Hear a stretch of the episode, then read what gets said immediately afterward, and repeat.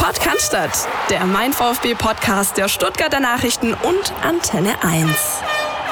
Ja, dann sieht man so ein Spiel wie FC Liverpool gegen den FC Barcelona und fragt sich, gibt es denn so ein Spektakel irgendwann noch mal wieder beim VfB Stuttgart zu sehen? Hallo zusammen. Hallo Christian. Hallo Christian. Ihr hört, der geschätzte Kollege Philipp Meisel ist äh, heute entschuldigt, ähm, befindet sich noch in der Hauptstadt, hat da noch einige Termine zu erledigen. Dafür habe ich aber zwei kompetente Gesprächspartner aus der Redaktion mit dabei. Zum einen Heiko Hinrichsen und Marco Schumacher, beide euch bestimmt da draußen auch schon bestens bekannt. Und ich habe schon gedacht, der Philipp wäre am Samstag nach dem Spiel eingeschlafen im Olympiastadion und liegt deswegen immer noch in Berlin. Aber das ist wohl eine Falschmeldung, oder? Ich glaube, das ist eine mehr. Er twittert fleißig, also wir müssen uns keine Sorgen machen. und trotzdem versuchen wir drei hier ein bisschen natürlich alles aufzuarbeiten, was ähm, ja gerade beim VfB an Themen äh, vorliegt. Und das ist natürlich jede Menge. Zum einen die Niederlage in Berlin, da gibt es auch die eine oder andere Szene, die es da natürlich zu besprechen gibt. Stichwort äh, Handspiel und beleuchten so ein bisschen dieses Thema trügerische Sicherheit der VfB. Ewig schon auf dem 16. Platz, aber ganz sicher ist da noch gar nichts, wenn man äh, sich die Tabelle und vor allem das Restprogramm anschaut. Haben ein bisschen Personal im Blick. Äh, da nenne ich einfach nur mal die Namen Thomas Krücken, Matteo Klimovic und Andreas Beck, was wir abzuhandeln haben. Und natürlich schauen wir voraus auf den vorletzten Spieltag zu Hause der VfB gegen den VfL Wolfsburg. Ich würde sagen, wir starten aber mal direkt mit dem Kick am Samstag. Wir müssen das in aller gebotener Kürze, äh, Heiko, abhandeln. Ähm, wie hast du denn dieses Spiel gesehen, dieses 1 zu 3 in der Hauptstadt? Also ich hatte zehn Tage Urlaub mal, die letzten zehn Tage und in diesen Urlaub fielen zwei Spiele. Das erste war das 1 zu 0 gegen Gladbach und dann das jämmerliche 1 zu 3 gegen Berlin. Und was ich aus der Ferne da mitbekommen habe, war sehr erstaunlich. Es ist mal erstaunlich, wenn man nicht immer direkt in der Soße schwimmt, sondern das mal von außen sich die Suppe betrachten kann. Und da ist eines mir aufgefallen nach dem 1-0 gegen Gladbach. Willig, willig, alle waren heiß und dann wurde die Frage diskutiert, kann der Mann nicht irgendwie weitermachen und weiter Trainer sein? Und dann, bums, hat es nicht lange gedauert und der VfB hat sein wahres Gesicht, sage ich mal gesagt, der Willig-Effekt war verpufft wie also wie ein äh, kleines Wässerchen auf der heißen Herdplatte und daran sieht man mal die Mannschaft ist eben das Grundübel. Der dritte Trainer ist jetzt dran und, und ist gerade auch dabei, sich die Zähne auszuweisen. Marco, ich habe hier bei mir auf dem Zettel stehen, Rückfall in alte Zeiten, Fragezeichen. Ist das zu weit gegriffen oder kann man sagen, es sind schon wieder einfach so Strukturen zu sehen gewesen, Zurückhaltung, Passivität, Gegentore kurz vor der Halbzeit, die die wir alle schon kennen aus dieser Saison. Klar, ich meine, du hast vorher angesprochen, Liverpool, mir fällt muss ich vorweg schicken, gerade ein bisschen schwer, mich auf den VfB um zu switchen, weil ich gerade äh, damit fertig geworden bin, eine Liebeserklärung an Jürgen Klopp zu schreiben. Deshalb äh, gehen wir jetzt mal ein paar Etagen weiter runter. Ja, ja, es ist ein Thema, das uns seit Jahren äh, begleitet. Klar, das ist das ganz alte Thema, Charakter, Mentalität, all diese Dinge. Ich erinnere mich, dass ich vor, vor wahrscheinlich acht Jahren auch schon, auch schon Kommentare geschrieben habe, äh, eine Frage des Charakters, wo ist die Mentalität? Realität, äh, warum das so ist und warum das immer so bleiben muss, ist mir ein Rätsel. Was war dein Eindruck, Heiko, mal mit, mit, Blick auf diese erste Halbzeit, jetzt mal diese Handspielszenen mal ausgelassen? Ich glaube, da ist alles gesagt worden. Wir müssen nicht darüber diskutieren, dass es ein klares Handspiel war. Der Videoschiedsrichter Günther Perl hätte eingreifen müssen, der hat sich auch schon zu Wort gemeldet. Das mal beiseite gelegt, weil ich glaube, dieses Thema haben wir alle zu Genüge gehört. Dieses Auftreten in der ersten Halbzeit, zielte das so ein bisschen auf 0-0? War das so ein Ding, wir setzen den entscheidenden Stich? Ähm, Nico Willig hat ja hinterher gesagt, naja klar, wenn es den Elfmeter gibt, sind wir auf der Siegerstraße, aber bis dahin war das ja eher so ein, so ein Einschlafmodus. Das wollte ich gerade sagen, das war aus, aus meiner Sicht war das absoluter Schlafwagenfußball, der vielleicht irgendwann mal gestattet sein darf einem Verein, aber doch bitteschön nicht einer Mannschaft, die auf dem 16. Platz steht und die da ja noch, ich glaube noch theoretisch die Chance gehabt hätte, äh, den direkten, äh, also direkt den äh, Klassenerhalt zu schaffen, ja. Oder also, zumindest Platz 16 abzusichern. Oder Platz 16 ja. nochmal voll abzusichern, ja richtig, so war's. Also auf jeden Fall hätte man da ein bisschen mehr Elan äh, sich erhoffen können, aber irgendwie kann diese Mannschaft mich in dieser Saison nicht mehr enttäuschen, weil sie mich schon so oft enttäuscht hat. Ich nehme es nicht persönlich, ich nehme es sportlich, aber es ist eben so. Wieso schafft es der VfB Stuttgart nicht, zweimal hintereinander zumindest zu punkten? Also ähm, das ist auch noch nicht vorgekommen in dieser Saison.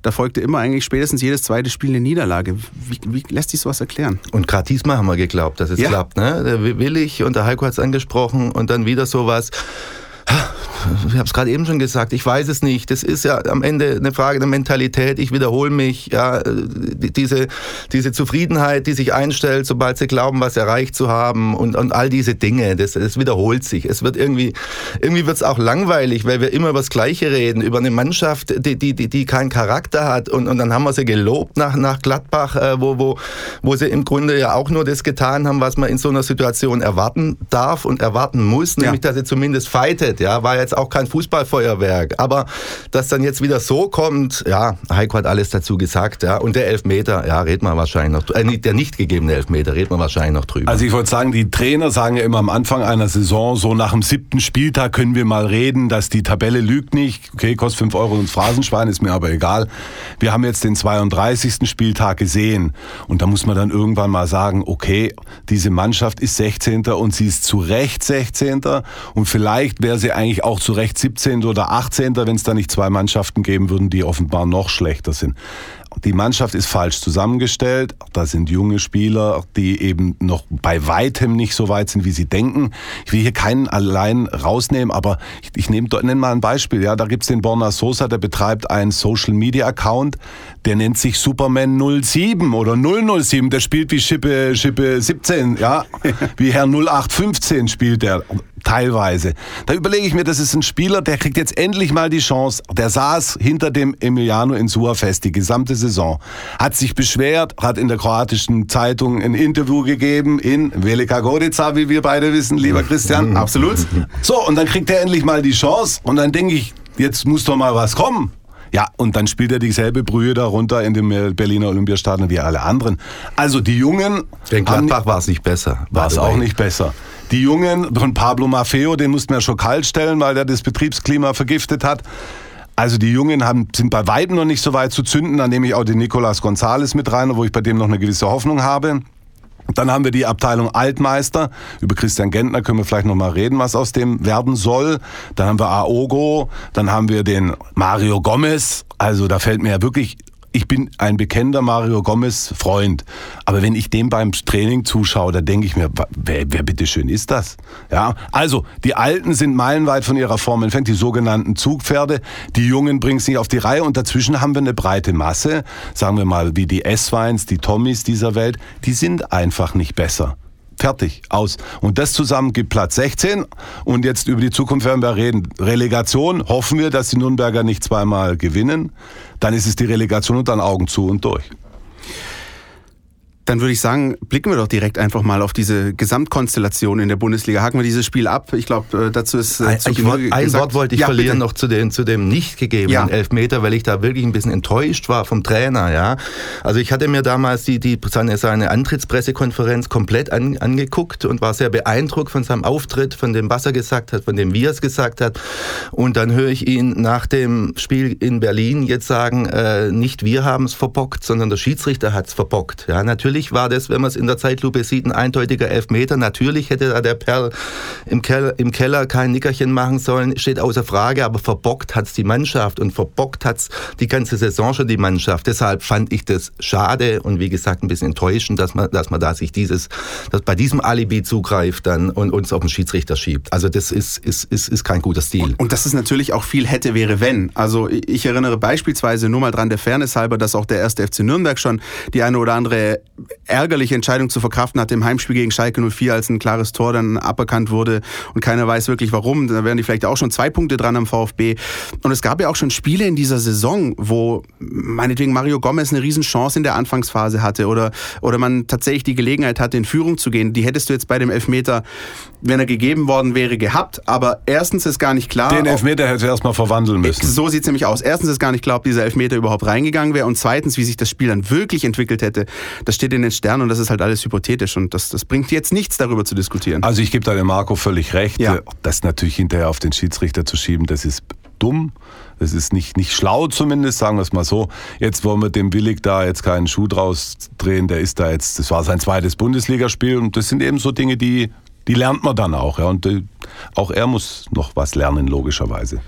Das ist wohl wahr. Und ähm, ja, ehe wir uns jetzt weiter mit äh, Hypothesen äh, beschäftigen, was wäre, wenn, wie, der Elfmeter, ja oder nein, befassen wir uns doch mit Tatsachen, äh, beispielsweise der Bundesliga-Tabelle. Die sagt, Der VfB Stuttgart hat fünf Punkte Vorsprung vor dem 1. FC Nürnberg und sechs Punkte Vorsprung vor Hannover 96. Zumindest gegenüber dem 1. FC Nürnberg das deutlich schlechtere Torverhältnis. Und trotz dieser fünf beziehungsweise sechs Punkte Vorsprung ist das alles eine sehr, sehr trügerische Sicherheit, die da am Neckar gerade ähm, vorzufinden ist. Unser Kollege Gregor Preis mit einer Einschätzung dazu. Querpass. Der Kommentar aus unserer Redaktion. Seit dem 16. Spieltag, seit Mitte Dezember um genau zu sein, hängt der VfB auf dem 16. Tabellenplatz fest. Der Platz scheint fest zementiert. Auch jetzt, zwei Spieltage vor Schluss, äh, bei noch fünf Punkten Vorsprung auf den ersten FC Nürnberg, glaubt eigentlich jeder. Das war's, die Relegation ist sicher. Ähm, doch Vorsicht, äh, das ist noch längst nicht so sicher. Also diese Sicherheit scheint äh, trügerisch zu sein, denn die Vergangenheit hat gezeigt, im Fußball passieren oft die verrücktesten Dinge, gerade an den letzten beiden Spieltagen. Den VfB hat selbst schon erwischt, erwischt, er ist ein gebranntes Kind. 2016 ging es auch noch runter, das hat keiner mehr für möglich gehalten. Äh, der Negativlauf ließ sich nicht mehr aufhalten. Auch Frankfurt, Nürnberg, Düsseldorf sind mahnende Beispiele für den VfB, dass da am Ende noch einiges passieren kann. Oder der Blick zum Lokalrivalen Stuttgarter Kickers, die es 2016 auch fertig gebracht haben an den letzten beiden Spieltagen noch sechs Punkte Vorsprung auf die Abstiegsplätze zu verspielen und noch abzusteigen. Also der VfB muss gewarnt sein, denn der SFC Nürnberg hat seinerseits die Chance, mit zwei Siegen noch den VfB zu überholen. Dann würde dem VfB selbst ein Unentschieden gegen Wolfsburg und Schalke nicht mehr reichen, weil die Tordifferenz schlechter ist. Und Nürnberg hat ähm, mit Mönchengladbach und Freiburg durchaus schlagbare Gegner. Selbst Hannover äh, kann den VfB noch einholen, was man ja kaum für möglich halten muss in diesem bizarren Abstiegskampf, aber selbst die sind noch im Rennen. Und ähm, man kann nur hoffen, dass der VfB diese Gefahr erkannt hat und ähm, sich nicht darauf verlässt, auf die anderen, am besten gegen, gegen Wolfsburg am Samstag diese drei Punkte holt, um wenigstens dieses Minimalziel abzusichern. Ja. Alles gesagt. So, ich stelle mal auch noch folgende These auf. Ähm, wenn der VfB diesen Platz 16 jetzt am Samstag nicht gesichert hat nach dem Spiel gegen Wolfsburg, ich glaube, dann, dann wird es richtig eng, dann geht das ganz große Zittern los, oder? Also wir haben nicht mehr lange, ja. Ich glaube nicht, dass der VfB gewinnt gegen Wolfsburg äh, zu Hause. Und ich, also ich glaube, dass sie verlieren. Ich will noch mal kurz an das Hinspiel erinnern. Da war ich in Wolfsburg an einem relativ regnerisch kalten Dezember Abend oder Nachmittag war es. Da haben die Wolfsburger die aber schön hergefiedelt. Ich habe es mir nochmal rausgesucht. Die Tore waren damals Gila Vogie und der Herr Weghorst, glaube ich, spricht man ihn aus. 2-0, da hatte der VfB gar nichts zu bestellen. Und ich darf erinnern, an der Seitenlinie des VfL Wolfsburg steht ein Herr, normalerweise im dunkelblauen Anzug, der hier mal eine berühmte am Arsch geleckt Rede gehalten hat. der hat also mit dem VfB auch noch eine Rechnung offen, obwohl das auf, am Arsch geleckt nicht auf den VfB gemünzt hat, sondern auf uns Journalisten. Also was ich sagen will, die werden meiner Meinung nach nicht gewinnen, die werden verlieren. Und wenn Nürnberg dann gewinnt, dann wird hier das, der große Klapper, die Szene klappern losgehen. Ja, sehe es ganz genauso, dann bricht die Panik aus. Also ich sehe es, wie der Gregor vorher gesagt hat, es, es, soll sich keiner sicher sein und ich hoffe und glaube auch nicht, äh, dass, dass irgendjemand sich zu sicher ist und hofft, dass der Thomas Hitzelsberger, sonst wäre da nochmal den Ernst der Lage erklärt. Also ähm, Nürnberg spielt gegen Freiburg, ja. Und in Düsseldorf? Und nee, nee nein, gegen Gladbach. Richtig, genau. Hannover spielt gegen Freiburg und Düsseldorf und Nürnberg spielt gegen Gladbach und Freiburg. Also sprich, haben wir zweimal Freiburg dabei, den niemand vorwerfen könnte, wenn sie jetzt nicht mehr mit 120 Prozent spielen. Die haben die ganze Saison das getan, was der VfB nicht getan hat, nämlich gekämpft und Punkte geholt. Also dürfte sich niemand beschweren, wenn die jetzt, wenn die jetzt schon mal ein bisschen im Feiermodus sind. Ja. Gladbach haben wir in Stuttgart gesehen, sind jetzt nicht in Topform und, und, und, und Düsseldorf ist spielt gut, aber für die geht es auch um nichts. Sprich, es ist nicht völlig ausgeschlossen. Im Gegenteil, dass, dass die beiden Mannschaften äh, sechs Punkte holen. Und dann weiß ich auch nicht so genau, wo drei Punkte auf VfB-Seite herkommen sollen. Ja, das Ge ist das Problem. Das ist das Problem, genau. Denn ähm, ich bin tatsächlich auch kein großer Freund dieser hier Restprogramm hier und da und Rechnereien und hoch und runter. Ähm, aber es ist durchaus möglich und äh, realistisch auch, dass Nürnberg und oder Hannover sechs Punkte holen bei diesem Naja, also da möchte ich jetzt mal reingrätschen, ja. Also jetzt nehmen wir mal erstmal Hannover. Ja. Die haben also unter Thomas Doll jetzt auch nicht so besonders die, die, also die Welt aus den Angeln haben sie nicht gehoben. Haben sie nicht, aber so wie sie den FSV Mainz mit 1-0 schlagen, wieso sollen das jetzt nicht auch noch Ja, aber das ist ja jetzt alles, jetzt bewegen wir uns da, jetzt können wir gleich die Glaskugel Bei Hypothesen rausholen. wieder, stimmt. Ja, also ich, ich glaube, jetzt glaube ich auch mal irgendwas, ich glaube, dass der VfB wahrscheinlich gar keinen Punkt mehr holt. Ich glaube aber, dass er trotzdem in die Relegation kommt, weil Nürnberg nicht zweimal gewinnen Ja, wird. aber das ist doch, das würde, würde zu dieser Saison passen. Und Ja. das ist das Schlimme dran. Und deswegen ja? sage ich, ich gehe auch Dass der weiter. VfB nur deshalb nicht absteigt, Ja. weil die anderen noch schlechter Ich, sind. bin da, ich, ich gehe noch weiter einen Schritt. Ich glaube, dass sie dann in die Relegation eben kommen und es reicht in dieser Saison, es muss in dieser Saison noch einmal eine gute Leistung her und das ist im Relegationshinspiel, da wird die Hütte voll sein. Da wird dann, ich hoffe, nicht Paderborn kommen. Ich hoffe, dass dann entweder Union Berlin kommt oder der Hamburger SV, den habe ich mich beide mal angeschaut in der Zweitligakonferenz, ja, obwohl die einen, glaube ich, am einen und der am anderen. Auf jeden Fall, ich habe sie beide gesehen und da bin ich jetzt auch nicht erschrocken. Und einmal wird man noch gut spielen müssen, das ist im Relegationshinspiel. Hütte voll, Mercedes-Benz Arena und dann muss man hoffen, dass man auf wackelnde Hanseaten oder äh, wackelnden, die wackelnden Eisernen aus von Union Berlin und dann einen hohen Heimsieg vorliegen und im, Hinter, hin, im Rückspiel hilft dann der Fußballgott. Sehr gute Idee übrigens vom VfB, wenn ich das noch einwerfen darf, die Eintrittskarten an die, Dauer, an die Dauerkartenbesitzer zu verschenken. Alles andere wäre nach dem Jahr schwer vermittelbar gewesen. Also Das ist wohl wahr. Das ist wohl wahr. Äh, Heiko hat gerade auch schon ein bisschen wieder vorgerechnet und geschaut und Relegationshinspiel und so. Ich wollte noch kurz zu ja? den anderen einhängen, äh, einhaken, was Marco gesagt hat. Nicht, dass, dass das irgendjemand falsch versteht.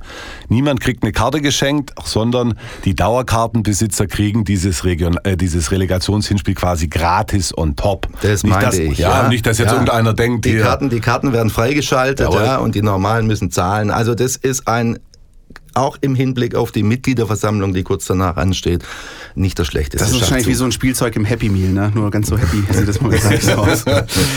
Aber ein Aspekt äh, bei der ganzen Geschichte würde ich gerne nochmal ansprechen, Marco, und zwar äh, Thomas Hitzelsberger, der immer wieder betont, ähm, auch jetzt vor dem Wolfsburg-Spiel, wir beschäftigen uns nicht mit der Relegation, wir müssen diese Relegation erstmal erreichen, ähm, wir müssen da erstmal gucken, dass wir das absichern. Und dann hören wir nicht nur Heiko, der gerade das ein bisschen so vorbetet, sondern wir alle diskutieren ja darüber, wen hättest du gerne in der Relegation, wie sieht's aus, man schaut in der zweiten Liga.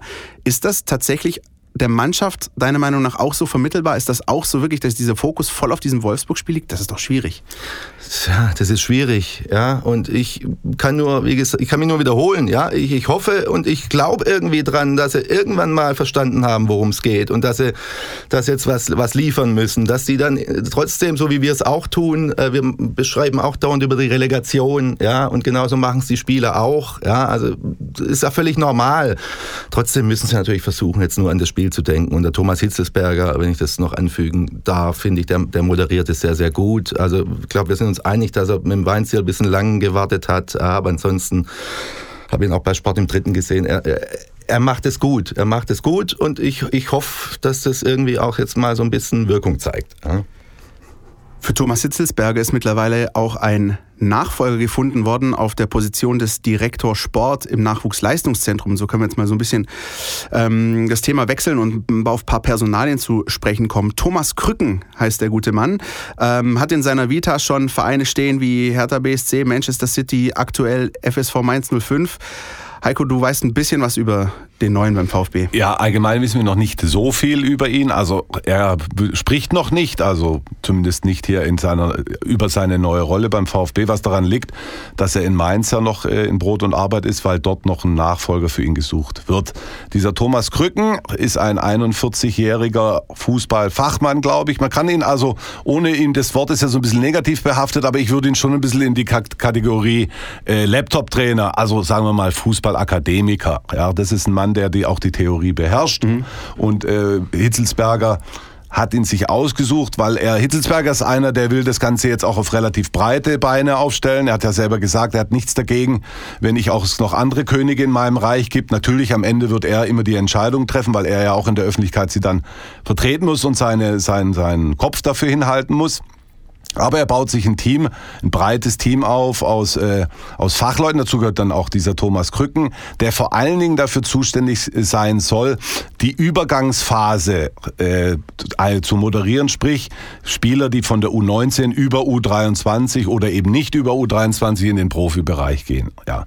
Und da wären wir ja wieder bei der U23 das haben wir ja schon lange diskutiert. Thema Reschke, der, der wollte das ja mal beerdigen. Da fährt man jetzt ja wieder eine, eine andere Linie. Und eben dieses Thema, das äh, Thomas Hitzelsberger ja fast mantraartig vorträgt, diese Durchlässigkeit von Nachwuchsspielern, ähm, dass sie eine Chance bekommen im Profibereich. Ich denke, das ist ihm total wichtig. Ähm, Marco, wie sehr vermisst auch du das? Also diese, diese sozusagen, diese jungen Spieler, die hochkommen, da können wir gleich vielleicht noch mal kurz sprechen über einen anderen Namen, der, äh, der in diesen Tagen ähm, durch die Gazetten geistert, sagt man so schön. Ähm, Matteo Klimovic, ein äh, 18-jähriger Offensivspieler aus Argentinien. Und, und dein Eindruck, das darf ich verraten, in einer Redaktionskonferenz war, das ist schön und gut, dass sie ihn so holen, aber die U19 des VfB ist momentan auf Doublekurs. Gibt es denn da keinen, der da irgendwie aushelfen kann? Ja, das frage ich mich seit Jahren. Auch das, ja, also weil äh, diese Durchlässigkeit, davon hat auch Robin Dutt gesprochen und Freddy Bobic und ich weiß nicht, wer sonst noch alles am Werk war. Immer wurde, immer wurden die jungen Wilden beschworen und eine Rückkehr zu, zur alten Philosophie äh, passiert ist nichts. Immer heißt es wieder, jetzt sagt der neue Sportdirektor, wir müssen uns noch ein paar Jahre gedulden. Jetzt kommt erstmal nichts. Jetzt sehe ich aber, dass die U19 äh, in, in, zwei Finals, glaube ich, also im Halbfinale steht, in, in der Meisterschaft. Also ich weiß nicht, ob da jetzt lauter Blinde drin sind.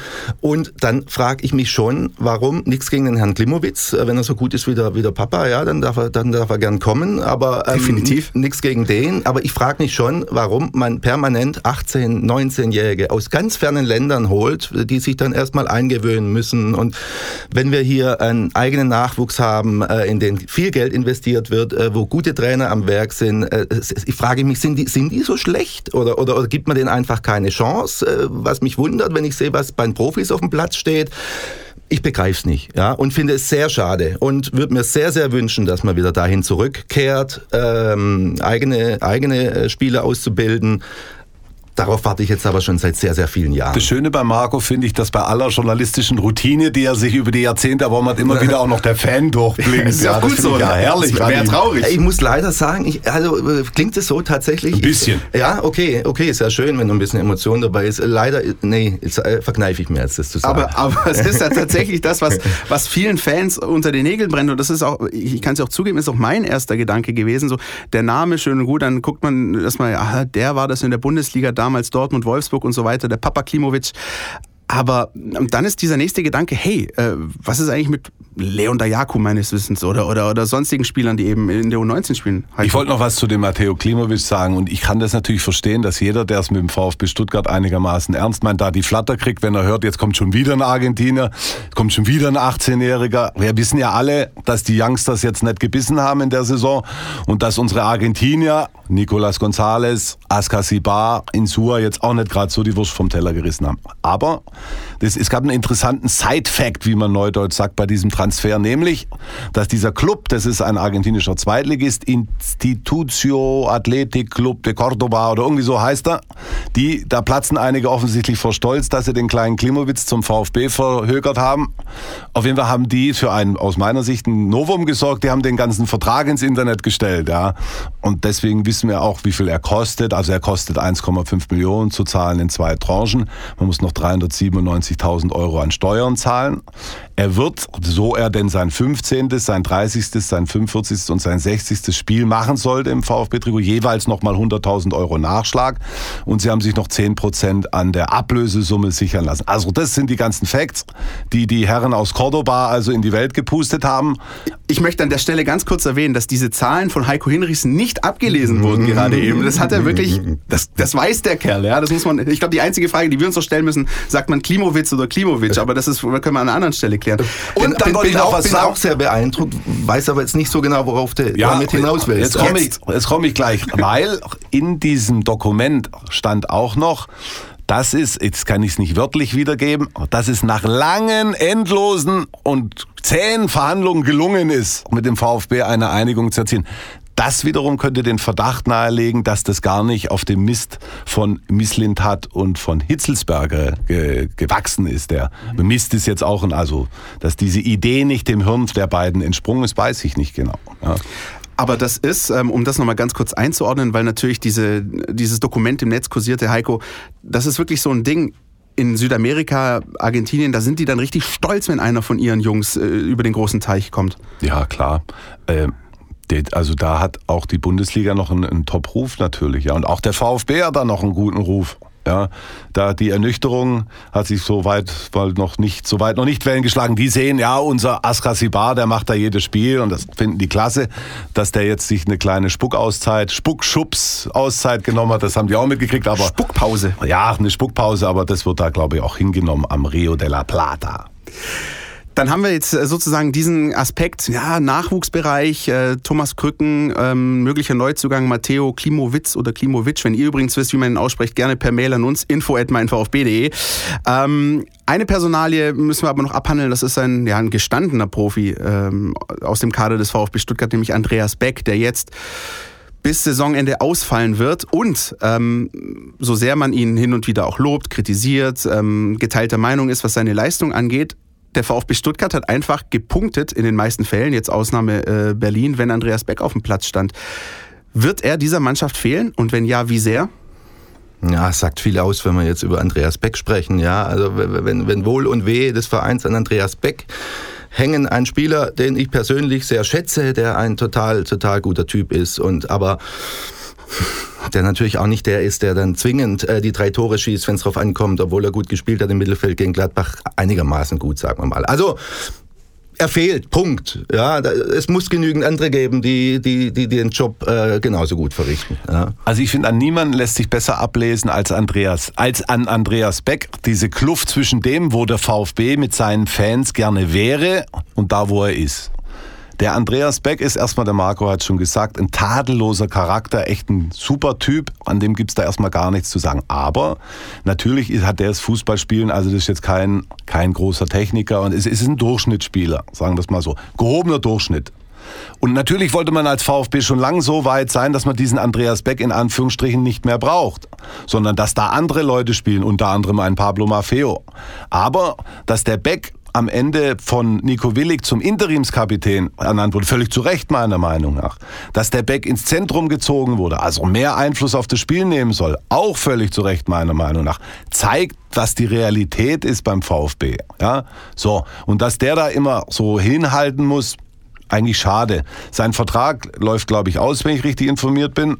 Und möglich könnte es sein, dass er jetzt nach seinem, äh, ist ja klar, nach seinem Meniskuseinriss wird er gar nicht mehr spielen in der Saison. Und vielleicht war, wird er gar nie mehr für den VfB spielen. Ja, das ist äh, wirklich eine auch interessante Personalie dann über das Saisonende hinaus. Ähm, auch euch draußen hat ähm, dieser Ausfall ja von Andreas Beck für den Rest der laufenden Spielzeit beschäftigt. Äh, ich würde sagen, da hören wir mal rein ein paar Kommentare. Außennetz. Alles, was euch im Netz beschäftigt. Ja, Andreas Beck möglicherweise in Berlin mit seinem letzten Spiel für den VfB. Man weiß es nicht. Ähm, auf jeden Fall kann er nicht mehr helfen im entscheidenden Finale und dann möglicherweise auch ähm, in der Relegation nicht. Markus Belser sagt ein bisschen suffisant, er kann eh nix. Ein bisschen äh, netter formuliert das dann Willi Schneckenbach, der sagt, das ist nicht so schlimm. Ähm, Christian Pier wiederum sagt aber, das wird schwierig, unseren Signalspieler zu ersetzen. Also hat auch dieses Signalspieler. Also wenn gesehen. einer, ich weiß nicht, war es Herr Schneckenbach, wenn der sagt, dass das nicht so schlimm ist, dass der ausfällt, dann muss ich ihm mal zurufen, aber hallo, dann aber mal in, bitteschön ins Hier und Jetzt zurückgekehrt. Ja, das ist ein ganz wichtiger Spieler für den VfB. Oder wäre ein ganz wichtiger Spieler gewesen, weil mit wem will der denn die Relegation gewinnen? Ich glaube nicht, dass man die Relegation mit Leuten oder also als in tragenden Rollen mit Leuten wie Sosa und, und, und was weiß ich wem da äh, bestreitet. Ganz sicher nicht. Ein ähm, anderer Kommentator, Max Marin, sagt beispielsweise, hm, ich finde es ehrlich gesagt auch nicht allzu schlimm, also sportlich sagt er. Beck wirkte in Berlin teilweise wie, wie ein Fremdkörper, auch wenn er sich hin und wieder ordentlich reinhaut. Er ist nicht wirklich effektiv, aber ihm persönlich wünsche ich natürlich gute Besserung und alles Gute.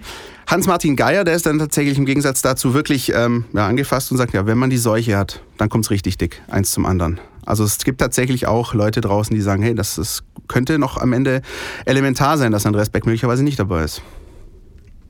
Das werden wir alle sehen, ja, wie es läuft. Ich bin gespannt, wer, wer die Verantwortung übernimmt. Und Spieler für mich, der das ja immer könnte, ist ja der Daniel Didavi. Ja. ja. Mit dem habe ich vor kurzem auch gesprochen. Der hat auch einen klaren Verstand, der wunderbar eigentlich, kann sich gut ausdrücken, kann auch Fußball spielen, das sieht man ja sofort. Und dann gucke ich dem in Berlin zu und denke mir, Junge, löst doch endlich mal die Handbremse, ja. Und da frage ich mich auch, was, was ist da los?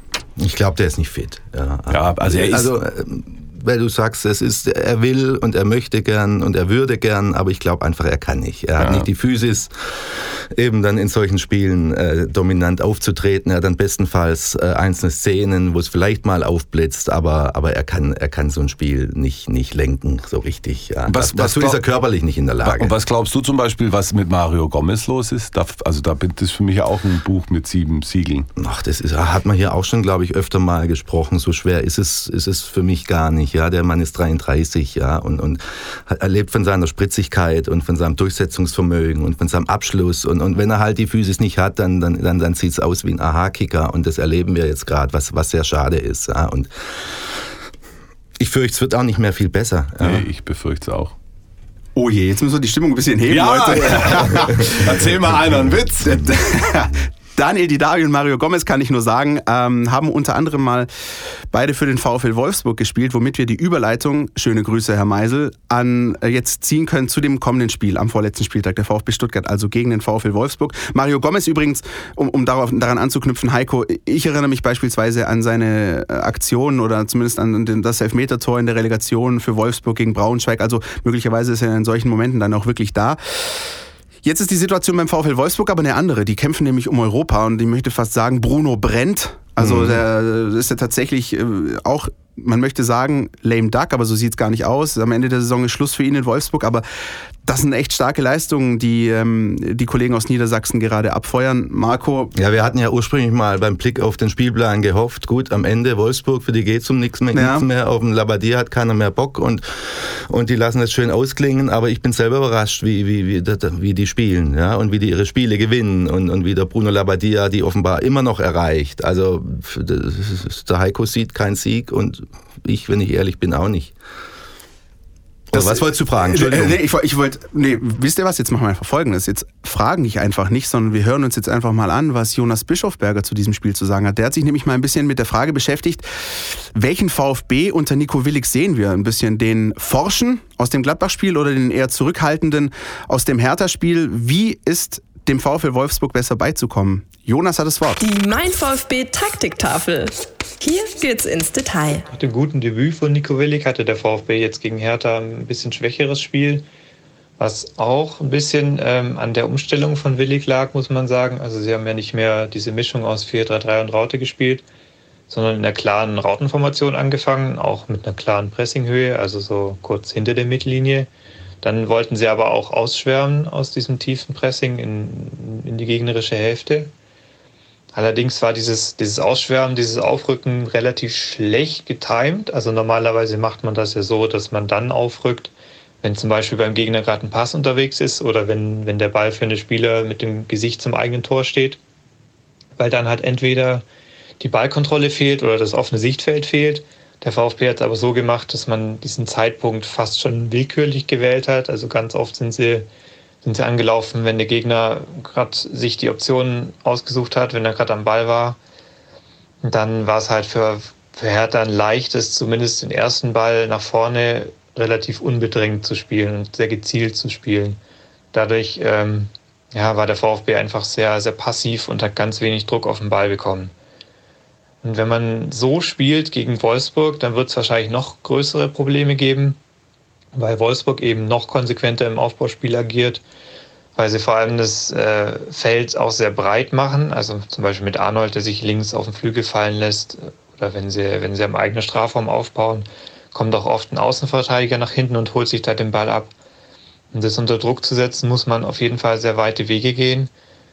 Und ähm, ja, das, da bietet sich wahrscheinlich an, die Strategie aus dem Gladbach-Spiel äh, wieder zu reaktivieren dass man tiefe Phasen hat. Das kann dann auch in der Raute sein, wie gegen Hertha.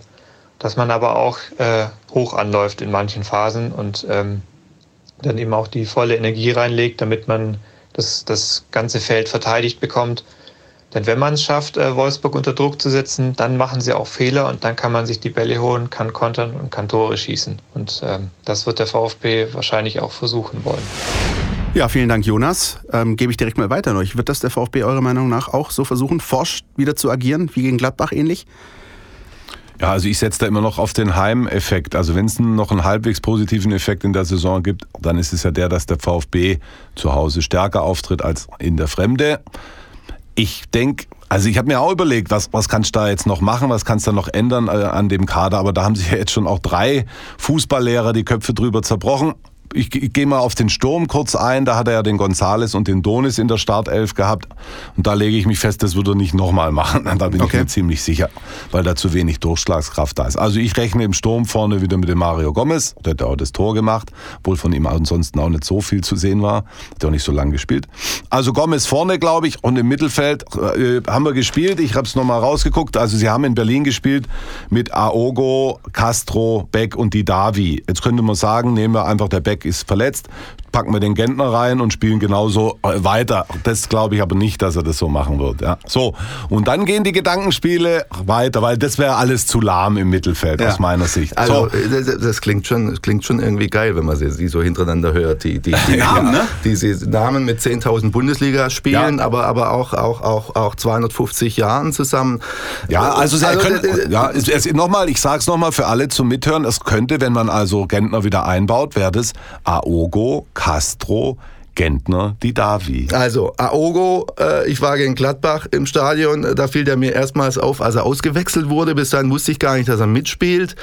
Äh, die Davi ist. ist hat man schon, Handbremse? Hat, hat man schon, äh, Gentner ist Gentner, ja. Und, und wen haben wir noch? Castro. Und Castro, von, also das, von dem bin ich eigentlich, das ist für mich persönlich fast die größte Enttäuschung in der ganzen Saison, weil ich irgendwie, als der kam, habe ich geglaubt, es war ein großer Irrglaube, wie ich jetzt weiß, das ist ein guter Transfer, ja. Der, der spielt ja ein dermaßen Beamtenfußball, also dass ich kaum zuschauen kann, ja. Also deshalb, da ist keiner dabei, der, nee. die, der die Kohlen aus dem Feuer Das Problem holt, ist, ja? also, und wir brauchen jetzt auch gar nicht länger über die Aufstellung äh, sprechen. Aus meiner Sicht hilft nur eins, beten. Ja, also, ja, ist so. Auch nicht schlecht. Ist so. Wisst ihr, woran ja. ich denken muss, wenn ich diese Namen höre, die Heiko gerade aus dem Mittelfeld vorgelesen hat? Standardsituationen. Ja. Castro, Auro, ich meine, vielleicht, ah, manch eine ist dann doch immerhin noch auch nicht so schlecht, um vielleicht nochmal den Bogen zu spannen auf dieses Liverpool-Barcelona-Spiel. Hin und wieder können Standards auch ein Spiel entscheiden. Ist das vielleicht ein Mittel, wo man nochmal wirklich einen Fokus drauflegen müsste? Ich meine, möglicherweise kannst du einfach mit einer verwandelten Ecke die Relegation sichern. Ja, da muss man irgendwo auch drauf hoffen. Die, die, sie trainieren fleißig ihre Standards, der Castro und der Didavi als Ballgeber. Ich wollte auch nochmal auf was anderes, nochmal auf dieses Mittelfeld kommen. Ja. ja. Ähm, wo wir gesagt haben, hui, da 100, äh, 100 Jahre und gefühlt 1000 Bundesligaspiele. Ähm, die Alternativen, die der Kader hergibt, ja, sind dann äh, Erik Tommy, wollen wir den spielen lassen? Alexander Eswein, nichts gegen den Mann, der hat 185 Bundesligaspiele, hat 15 Tore geschossen in den 185. Ist das unser Heilsbringer? Ich sag doch, ja, ja. beten, beten. Ja, also ja, wir, wir, das Schlimme ist, wir haben keine besseren. Nein. der Askasiba ist, ist, ist gesperrt und, und, und, und ansonsten weiß nicht, ob es irgendwo noch einer schlummert, den man bisher nicht gesehen hat. Ich fürchte nicht. Und jetzt fällt mir noch ein Name ein, der mit dem VfB im Moment eigentlich gar nichts zu tun hat. Luca Waldschmidt der damals das entscheidende Tor für den HSV gegen den VfL Wolfsburg übrigens geschossen hat, äh, zum Klassenerhalt. Wir suchen eigentlich den Luca Waldschmidt des VfB Stuttgart, oder? So ein bisschen. Einer, der plötzlich, urplötzlich mal einen reindrückt. Wird dir einer einfallen? Wer könnte es sein? Leon, wie spricht man aus? Dayaku? Möglicherweise. Ja, was ist denn mit dem eigentlich? Wir, wir haben auch schon oft, der stand ja. schon oft bei uns an der Tafel im, im, ja. im, im, Konferenzraum. Äh, da hieß es, da machen wir mal große Geschichten. Der hat ja zwischendrin ein paar Mal gespielt. Also Kurzeinsätze hatte er und dann ist der absolut in der Versenkung verschwunden. Ich, ich glaube jetzt, ich kann mir jetzt auch nicht vorstellen, dass der, dass der Willig jetzt mit, irgendwie so einem, mit, mit so einer Überraschung um die Ecke ja, kommt. Ja. Wer weiß, aber ich kann es mir nicht vorstellen.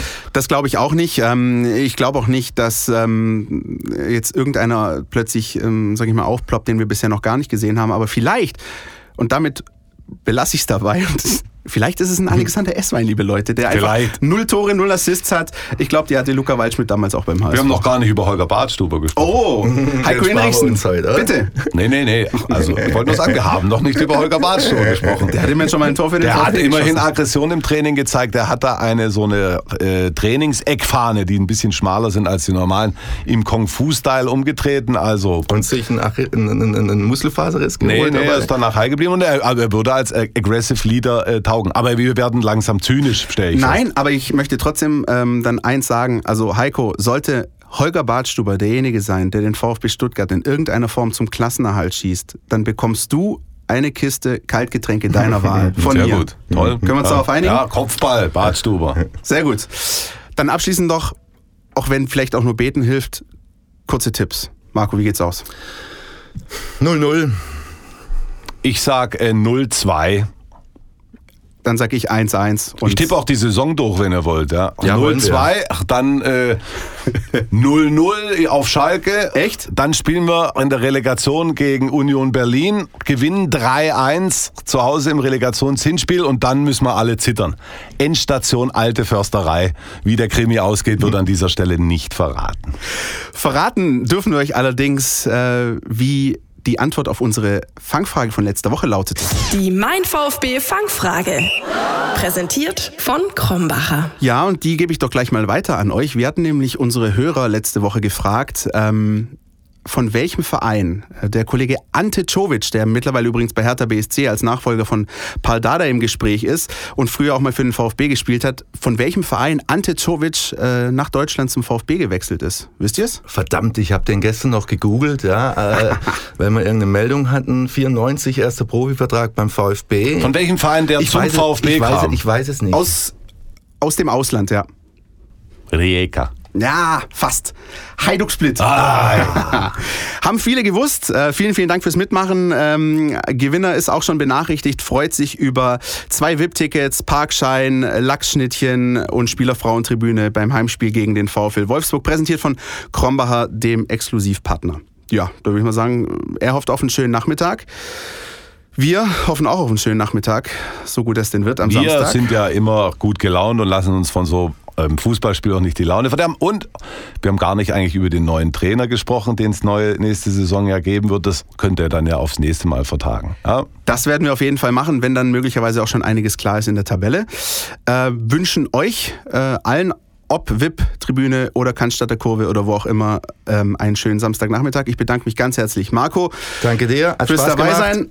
Heiko, auch vielen Dank. Vielen Dank. Und nächste Woche ist dann äh, hoffentlich auch der Kollege Philipp Meise wieder zurück aus Berlin. Wir werden es sehen. Schönes Wochenende euch. Ciao. Pod Cannstatt, der Mein VfB Podcast der Stuttgarter Nachrichten und Antenne 1.